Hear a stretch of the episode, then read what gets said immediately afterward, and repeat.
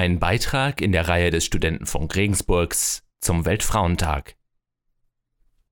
Dass die Gaming-Community weltweit ein Problem mit Sexismus hat, ist leider kein Geheimnis. Personen, deren Stimme als weiblich wahrgenommen wird, kämpfen tagtäglich mit Anfeindungen, Beleidigungen und einem grundsätzlich fehlenden Respekt.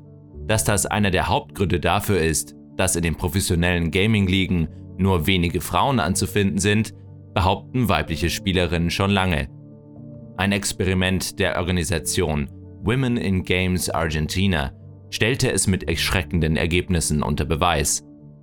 Für das Experiment wurden männliche Valorant-Profis mit einem Stimmveränderer ausgestattet, sodass sie im Sprachchat des Spiels wie Frauen klangen. Niemand geht zu B. Schauen wir, ob jemand diese Schlampe erwischt. Die E-Sportler wurden beschimpft, ihnen wurde gesagt, sie sollen das Spiel deinstallieren, ihre Teammitglieder verweigerten die Kooperation, die in dem Teamspiel essentiell ist. Das schlug sich auch in den Zahlen nieder. Jeder einzelne der Probanden performte in den Spielen mit Voice Changer signifikant schlechter als ohne.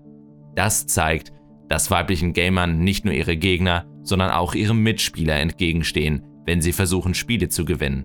Wenn Fair Play und Gleichberechtigung im E-Sport Prinzipien seien und weibliche Gamer sichtbarer werden sollen, müssen solche Probleme aktiv an der Wurzel bekämpft werden. So Women in Games Argentina.